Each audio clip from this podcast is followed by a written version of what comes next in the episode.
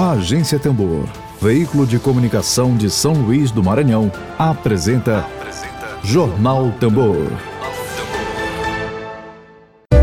Dedo de prosa. Dedo de prosa.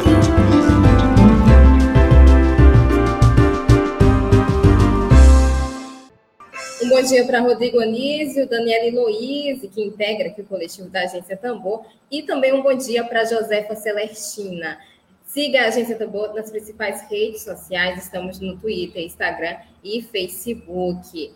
Vamos para o nosso quadro de debates e entrevistas. O nosso entrevistado, Israelso Ferreira, já está aqui presente conosco. Olá, bom dia, Israel. Você me ouve bem? Bom dia. Bom? Estou ouvindo bem. bem. Ah, ótimo.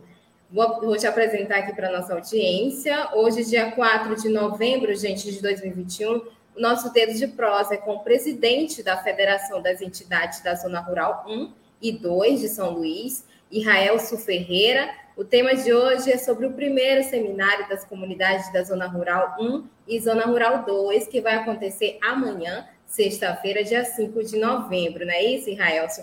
Eu queria que, antes da gente entrar em detalhes sobre o seminário, é, que você se apresentasse aí para nossa audiência e comentasse brevemente a atuação da Federação das Entidades da Zona Rural 1 e 2 de São Luís.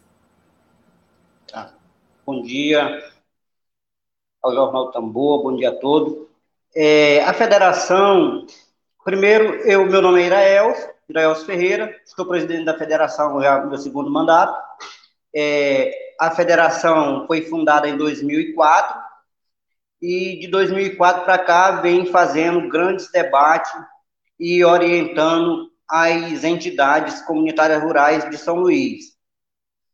A federação ela tem um trabalho muito intenso na zona rural 1 e 2, é, tanto na questão das organizações, de reuniões, debates, e então a federação sempre esteve nessa linha aí junto com todos os movimentos sociais, né? É, é uma luta nossa é, sobre a zona rural, porque a zona rural é aquela parte de São Luís menos assistida, né?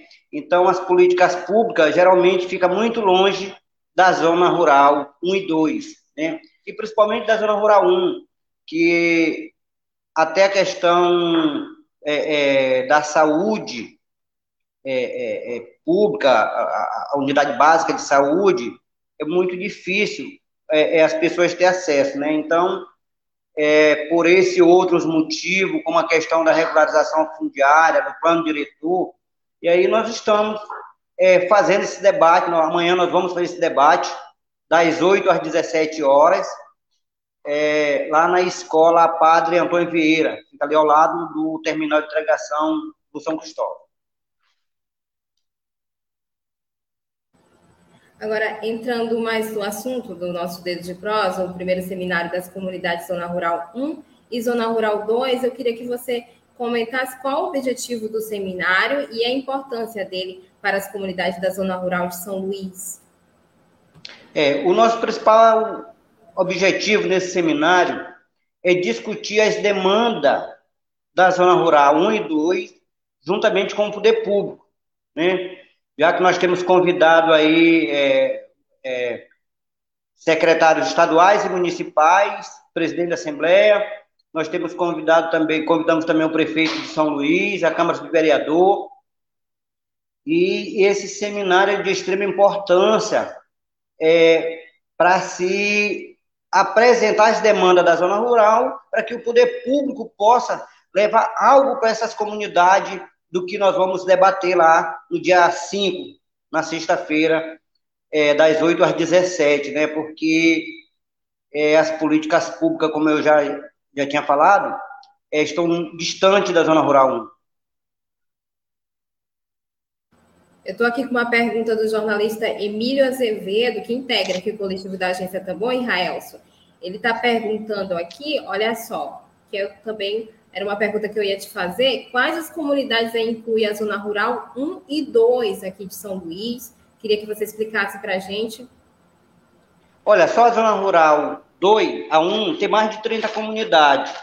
E a Zona Rural 2, mais de 80 comunidades, na faixa de 82 a 83 comunidades. Né? Isso fora algumas invasões que estão surgindo. Né? Então, tem, aproxima, tem aproximadamente mais de 100 mil habitantes a Zona Rural 1, a Zona Rural 2. A Zona Rural 1 também tem um potencial muito grande, muito, muitos habitantes, milhares de habitantes. Então, essa Zona Rural, ela é maior do que vários municípios do estado do Maranhão. Certo. E, e o seminário, ele pretende atingir quantas comunidades aqui da Zona Rural de São Luís? Olha, nós, nosso objetivo de levar é entre 70 a 90 comunidades para lá, para o seminário, porque a gente sabe que alguns não têm seus compromissos já há tempo e não vão poder comparecer, mas o nosso público, entre lideranças comunitárias, e, e outros é de 150 pessoas. 150 no seminário. Sim. Certo. Eu estou com mais, mais perguntas aqui do jornalista Emílio Azevedo. Ele está perguntando, Israelso, é, o que motivou a realização desse seminário, primeiro seminário né, das comunidades zona rurais 1 e 2 e zona rural 2. Como é que foi é, esse processo de criação do seminário? Queria que você comentasse. Na verdade, é, ao longo do tempo, a gente vem sempre debatendo as demandas da zona rural e fazendo alguns encaminhamentos. Infelizmente, pouquíssimos deles são atendidos. E reunimos aí o mês de junho, maio, junho, é na, no assentamento Conceição.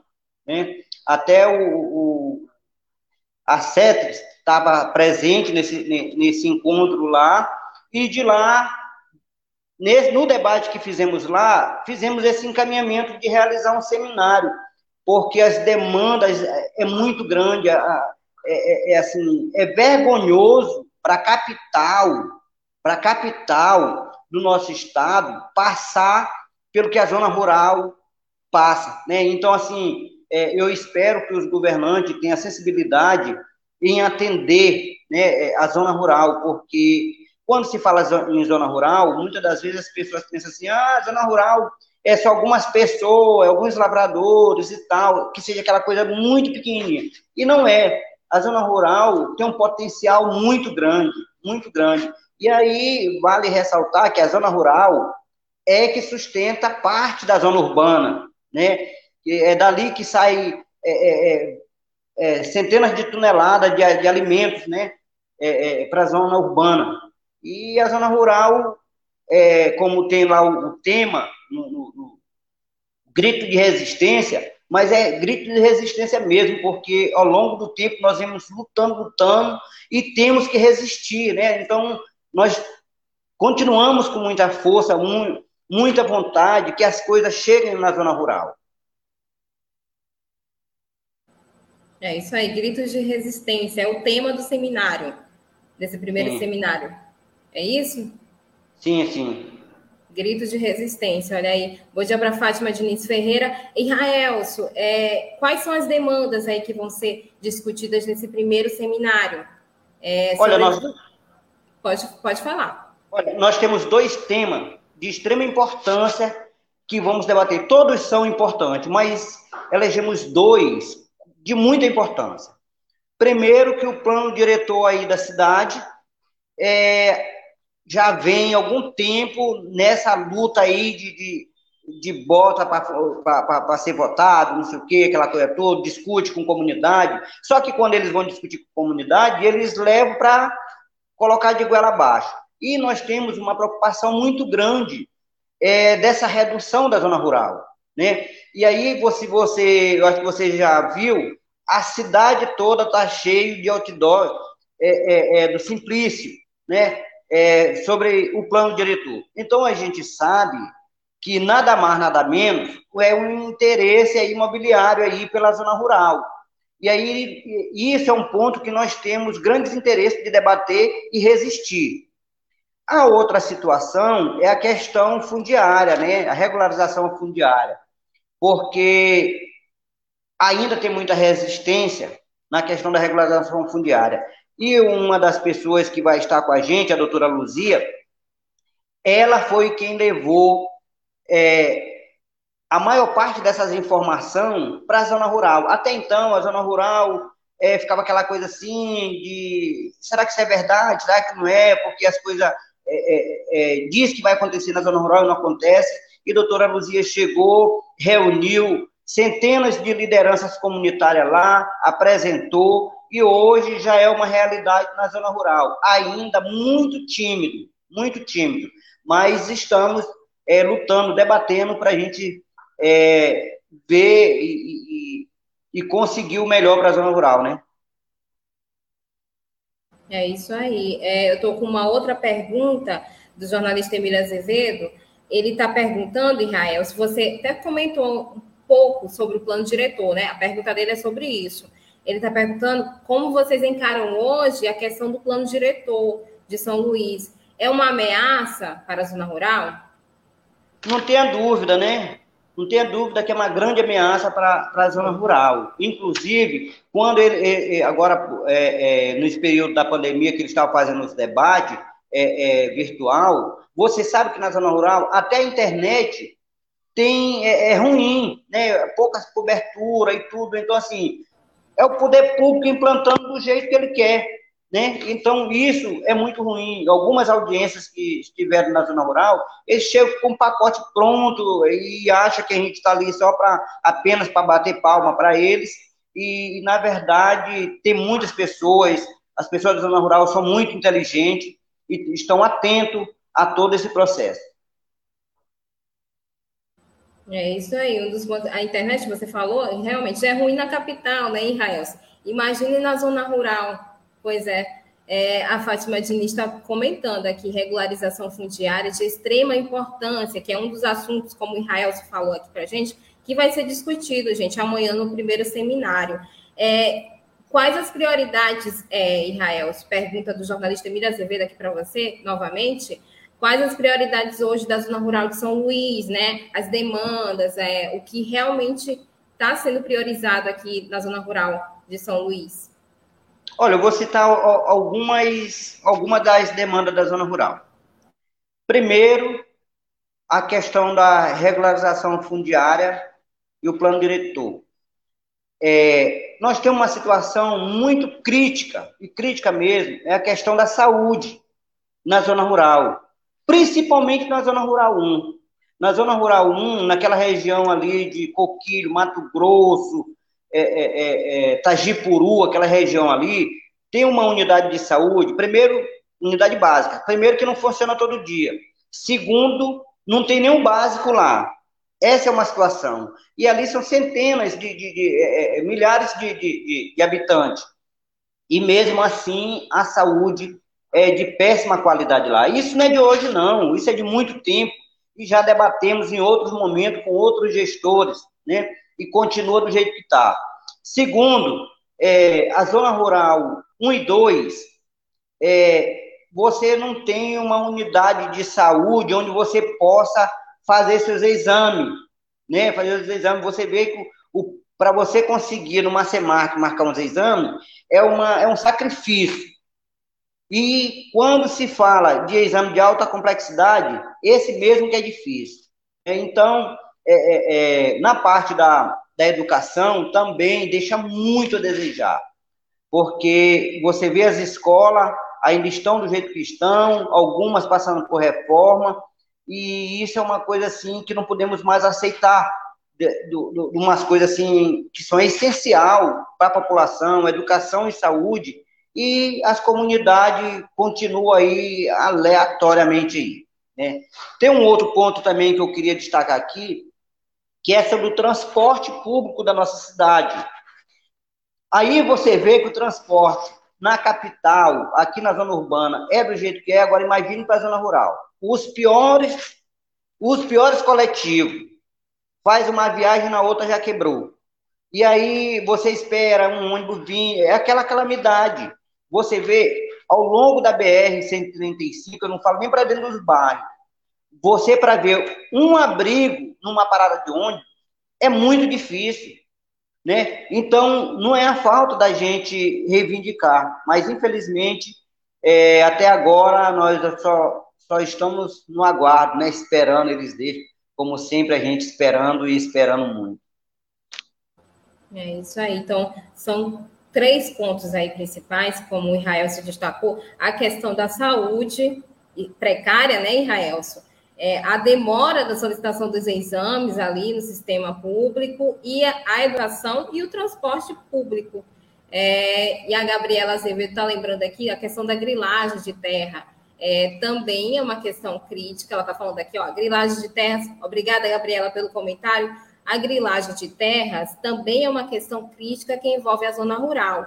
Matrículas e matrículas sobrepostas, o que é crime, né, gente? A grilagem de terras, que fique bem claro é, o quanto a grilagem de terras Israel se impacta aí no desenvolvimento da zona rural aqui em São Luís, o, quais são os, o, o, impacto que ela, que ela tem é, na distribuição de terras e o quanto prejudica é por, essas comunidades. É por isso que a questão da regularização fundiária é muito importante na nossa região.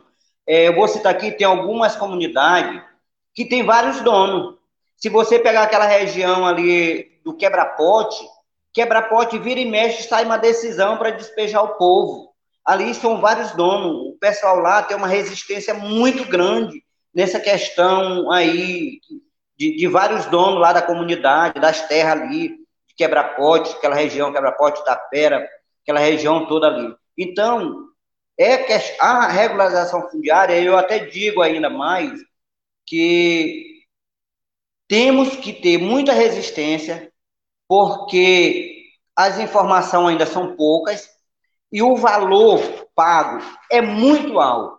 Às vezes você quer fazer seu documento, mas o valor ainda é muito alto. E aí eu acho que deveria é, é, é a CECID é, participar com mais força né, nesse processo. E é por isso que nós convidamos o secretário Márcio Gerri para estar com a gente também nesse seminário, que a gente entende que ele pode dar uma pode ter uma participação muito importante nesse seminário, já que é uma pessoa muito sensível a essas causas, e a gente conta com a participação dele amanhã nesse seminário. É isso aí, participação já está confirmada, a participação do secretário? Não, ele, ele, não. Ainda não confirmou, ele ainda não confirmou. O Carlos Lula já confirmou. Ah, o Carlos Lula já está confirmado. Tá confirmado. O Márcio ainda não, o Gé. Ainda não. Não, né?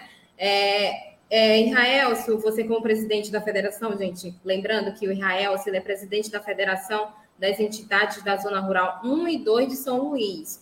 É, Israel, você como presidente, o que o Estado precisa fazer para que as demandas desses trabalhadores rurais e trabalhadoras rurais aqui de São Luís sejam aí devidamente atendidas, né? Há uma omissão também, né, do Estado? É, aí eu vejo que Estado e município, os dois, é, tem faltado, assim, com mais, tem faltado com, com empenho sobre essa questão. Você vê, é, é, a zona rural passa por uma situação muito difícil para gerar sua produção. Primeiro, que os agricultores não têm condição financeira. Segundo, quando Segundo, quando é, é, o pessoal vão trabalhar é, é nas suas terras, alguns têm que pagar trator para ir lá e, e, fazer todo aquele trabalho. E outros a secretaria encaminha, mas é um para centenas de agricultores. Então, a, a, é, é, acaba o tempo de, de, deles plantar e não consegue nem sequer fazer o processo da terra, né, para poder plantar. Então fica muito difícil, porque a, a estrutura que o município tem é pequena para a quantidade de, de, de, agricultores. Aí deveria estar entrando a força do Estado em fazer é, é, convênio, eu não sei bem como é que se trata essa parte de município e Estado, mas os dois deveriam unir força para melhorar a qualidade de vida de centenas de agricultores. Estou aqui com um comentário muito interessante da Fátima Diniz Ferreira. É, vou tentar colocar aqui na tela. Olha só.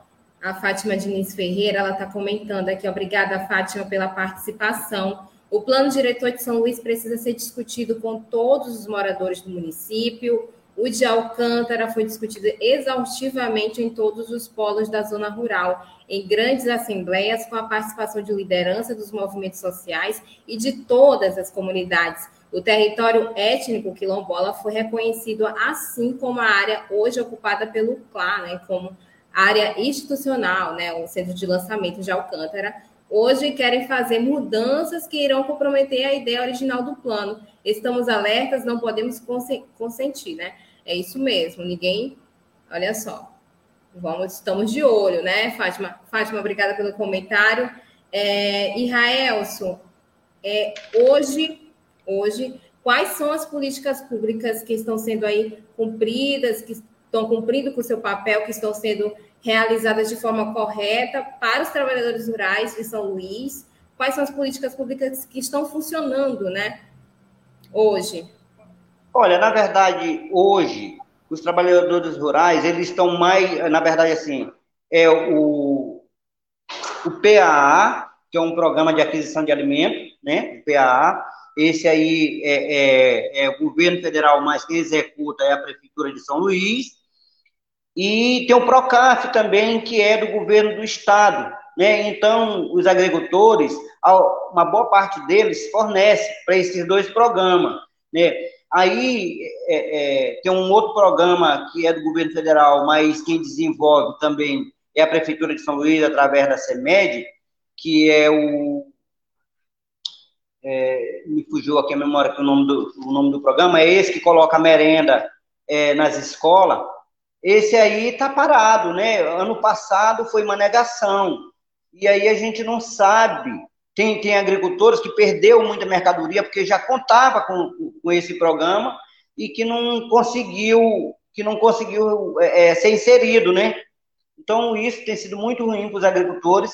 Eu espero que o poder público municipal e estadual eles possam fazer muito mais pela zona rural 1 e 2, porque é dali que sai sustento para milhares de pessoas da nossa cidade. O nome do programa, Israel, é, é o PENAI, não é isso? PENAI, é perdão, é PENAI, é o PENAI. Isso. De, isso. É, justamente, é o PENAI. Programa Nacional de, Alimentos, de Alimentação é. Escolar, gente. Muitos agricultores familiares. Oi, é. pode falar. Não, o PENAI, primeiro que o PENAI, ele, os agricultores já ficam naquela expectativa de poder fornecer o, o seu, seus produtos para o PENAI, porque é, é, um programa que tem um valor, um valor maior do que o PAA, tá entendendo? Então, quando o agricultor fica sem fornecer, isso é uma perca muito grande para eles, um prejuízo. E aí isso é, é, é, ele perde também de, de investir, deixa de investir porque ele não teve as condições necessárias para investir, né? Porque ele deixou de vender, então ele não vai ter como investir.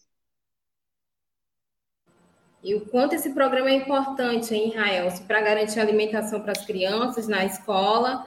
Muitos vão para a escola só para poder se alimentar, gente. É uma realidade aqui presente no nosso estado. Pois é, e com a quebra desse. Pode falar.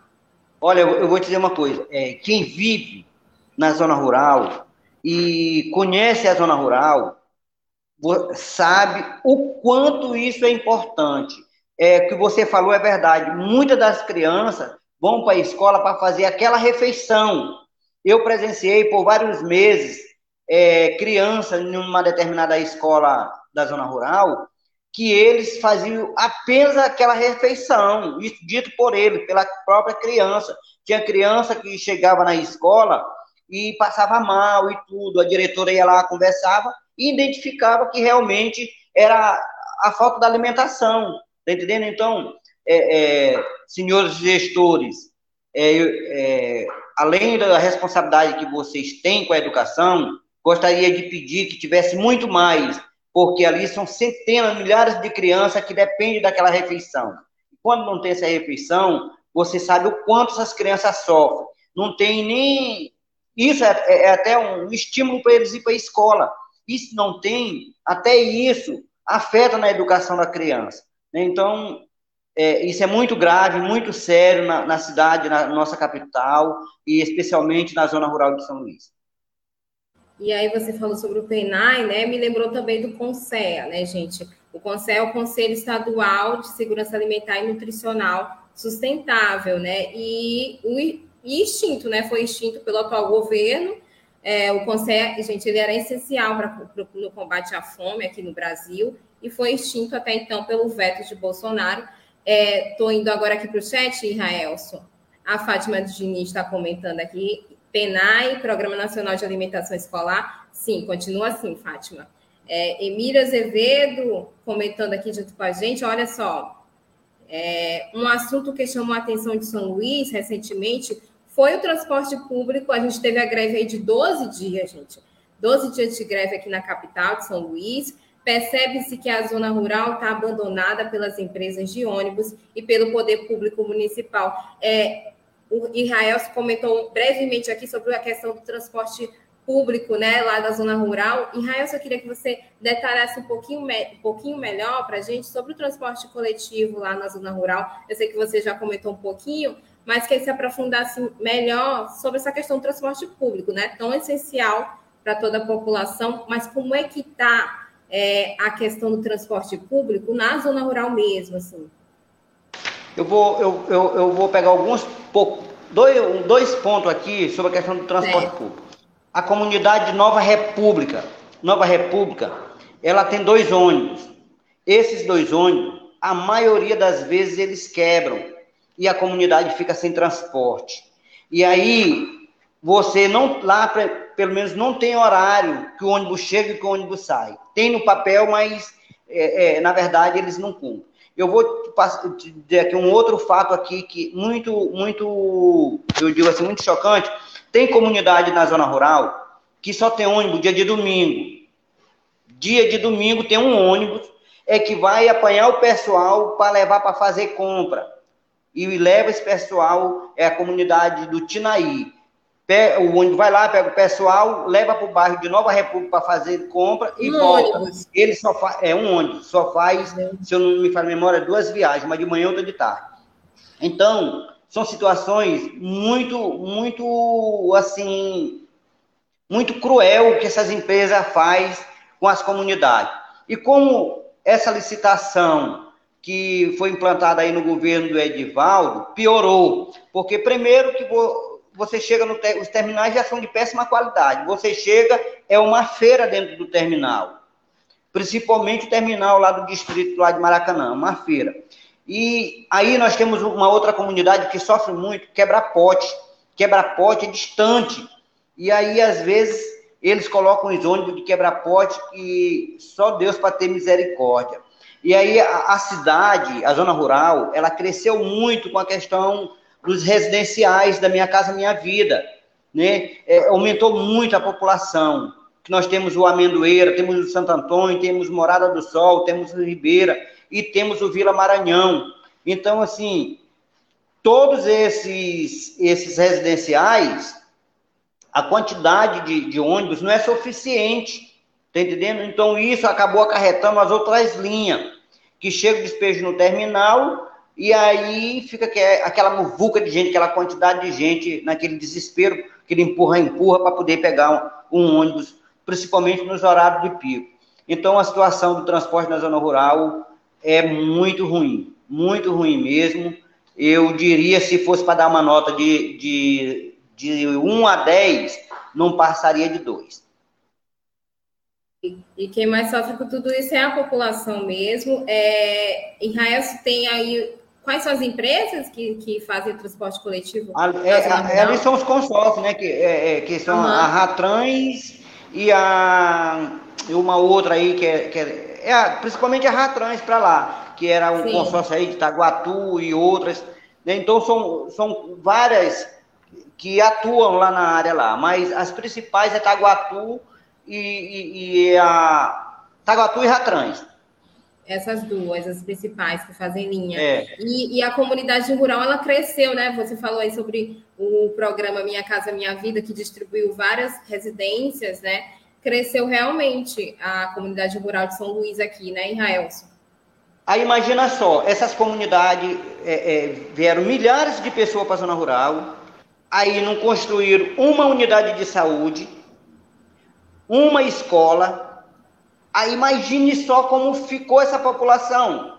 Jogaram a população lá, mas não deram a, a, a estrutura necessária para eles é, é, sobreviver. Né? É, é, aí você vê o posto de saúde do Maracanã, é superlotado, da Nova República, superlotado, Vila Sarney, superlotado. Né? Então, assim, acabou é, é, é, tirando, tirando benefício que já era pouco, imagine como ficou, né? Então, tirou aquilo que já era pouco, ou, ou dividiu aquilo que era pouco, então piorou muito a questão da saúde, da saúde, transporte, educação e tudo na zona rural. Fica aí, então, alerta, gente, para os órgãos competentes, né, que providenciem rápidas soluções para toda a comunidade da zona rural. Estou é, aqui com Fátima Diniz Ferreira, obrigada, Fátima, novamente pelo seu comentário.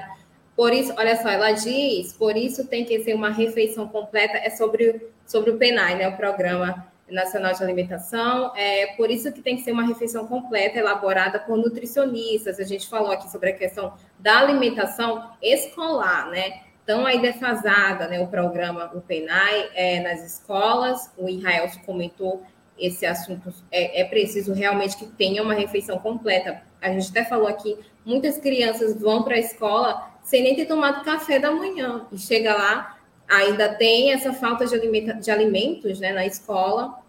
É, a Márcia Rosana Brito, ela diz aqui, bom dia, isso não só acontece na zona rural, na zona urbana também existe essa realidade muito triste, realmente, é saúde, educação, transporte coletivo de péssima qualidade. A Márcia Rosana Brito está comentando aqui, Nova República, Quebra-Pote e adjacências, Tamancão também, e etc., zonas rurais aí que, que estão praticamente sendo abandonadas né, pelo poder público no que se diz respeito à saúde, educação e transporte coletivo. A Márcia Rosana também concorda com você, Israel, olha só, nota é zero para o serviço aí, foi referente ao transporte coletivo, nota é zero. A Márcia está junto com você, assim como também aqui da, da agência Tamboa, e, e ela diz mais, deveria abrir licitação para outras empresas e acabar com esse monopólio de transporte público da zona rural e também, gente, capital. É isso mesmo. Licitação aí, fica aí, né? A dica. É, a gente já está chegando aqui no finalzinho com a entrevista com o Israelso, lembrando, gente, novamente, que o Israelso, ele é presidente da Federação das Entidades da Zona Rural 1 e 2 de São Luís. Israelso, é, o, o seminário ele vai acontecer de forma presencial, não é isso? Qual é a programação Sim. de amanhã? Vai ser amanhã. Aí é, vai ter, vai ter a, a, uma, uma perguntinha, Israelson, antes de você se aprofundar. Uma outra questão é se vai ser aberto para o público em geral ou somente para as comunidades rurais. Não, é aberto ao público. Aberto Sim. ao público. Qualquer pessoa pode participar. É, aí nós, nós, nós, iniciamos com a inscrição às 8 da manhã, 8h45 a mesa de abertura, 9h15 é, é, é, a palestra sobre o plano diretor, aí 10h15 são os debates, 11 horas é a fala de secretários, né? E para 12 horas para o almoço. Voltamos às 13h30, a palestra sobre a regularização fundiária, abre novamente por debate, as falas dos secretários, de, de secretários, porque tem uma parte que vai pela manhã e outra vão pela tarde, é, a fala dos secretários, e os encaminhamentos é, às 16 horas e o encerramento às 17. Programação completinha aí do primeiro seminário é, das comunidades Zona Rural 1 e Zona Rural 2, que acontecerá amanhã, gente, sexta-feira, é, dia 5 de novembro. É, quais os secretários aí presentes na, no seminário, Israelson? Olha, que já, também. que já confirmaram a presença. É, teve o, o, secretário, perdão aqui, é, o da Senza, o Júnior Vieira, está confirmado. É, da Semapa, que é o Liviomar Macatrão, também está confirmado. O Carlos Lula também está confirmado. Os três até o momento que está confirmado. Certo. A Josefa Celestina comentando aqui junto com a gente. Obrigada, Josefa. Importante a participação de todas e todos amanhã no seminário, viu, gente? No primeiro seminário, primeiro de muitos aí, primeiro seminário das comunidades Zona Rural 1 e Zona Rural 2. É, Israel, a gente já está chegando aqui, infelizmente, é, a nossa conversa né, no Jornal Tambor. E um até breve para você, e queria te agradecer imensamente a sua participação aqui no Jornal Tambor, e dizer que a Tambor está de braços abertos, viu, para a Federação é, das Entidades da Zona Rural 1 e 2 de São Luís. Até breve para você, e eu fico aqui, deixo você, abro espaço para você fazer suas considerações finais e reforçar o convite, viu, amanhã para o seminário, todo mundo lá, viu, gente? É, a federação, a federação agradece o espaço e quero aqui reforçar o convite para a população. É, em geral, é aberto ao público, temos almoço. E dizer que a federação está também à disposição e que todos possam participar e fazer um bom, um ótimo debate nesse evento amanhã. Conto com a participação de todos e todos todos e todas, né? E dizer que estamos aqui à disposição para tirar dúvida também e a luta continua com muita resistência. É isso aí, todo Obrigado. mundo apoiando no, no, primeiro seminário. Olha só, últimos comentários aqui na live, queria dar destaque aqui para Márcia Rosana Brito. Olha, está perguntando se o seminário vai ser virtual. Não, não, Márcia. Vai é ser presencial mesmo. Isso. Vai, só me fugiu a memória onde, o local? Você até falou. É, na web Antônio Vieira. Padre Isso. Antônio Vieira. Fica bem ao lado do terminal do São Cristóvão, terminal de entregação. Olha aí o endereço, Márcia. Vai ser presencial. É, ela agradece aqui. Obrigada para você, Márcia. É, e o Emílio Azevedo está perguntando aqui, ó, Israel, se o Simplício Araújo não foi convidado, tão preocupado com o plano diretor. Olha só. É. Né? Foi o convite, foi o convite para lá, para ir.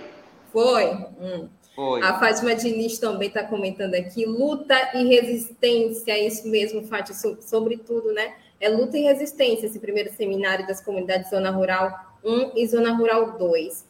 É, 12 horas e 11 minutos. Obrigada, Israel, é, pela sua participação aqui com a gente. Um até breve, sempre, viu? Você sempre. sempre quero, con quero contar com a sua presença lá amanhã.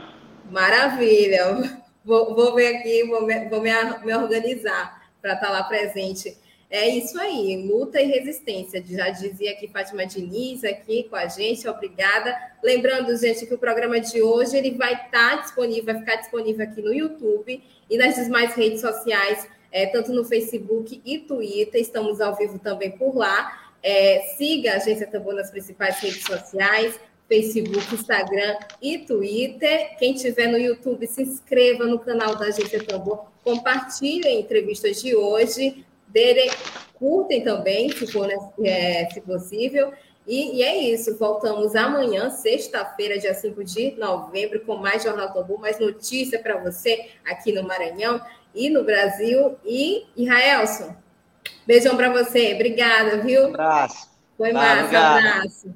Axé, gente. Até amanhã. Você ouviu Jornal Tambor. Jornalismo feito no Maranhão a serviço da democracia, do interesse público, da justiça social e dos direitos humanos. Siga nossas redes sociais e acesse www.agenciatambor.net.br. Grande abraço e até breve.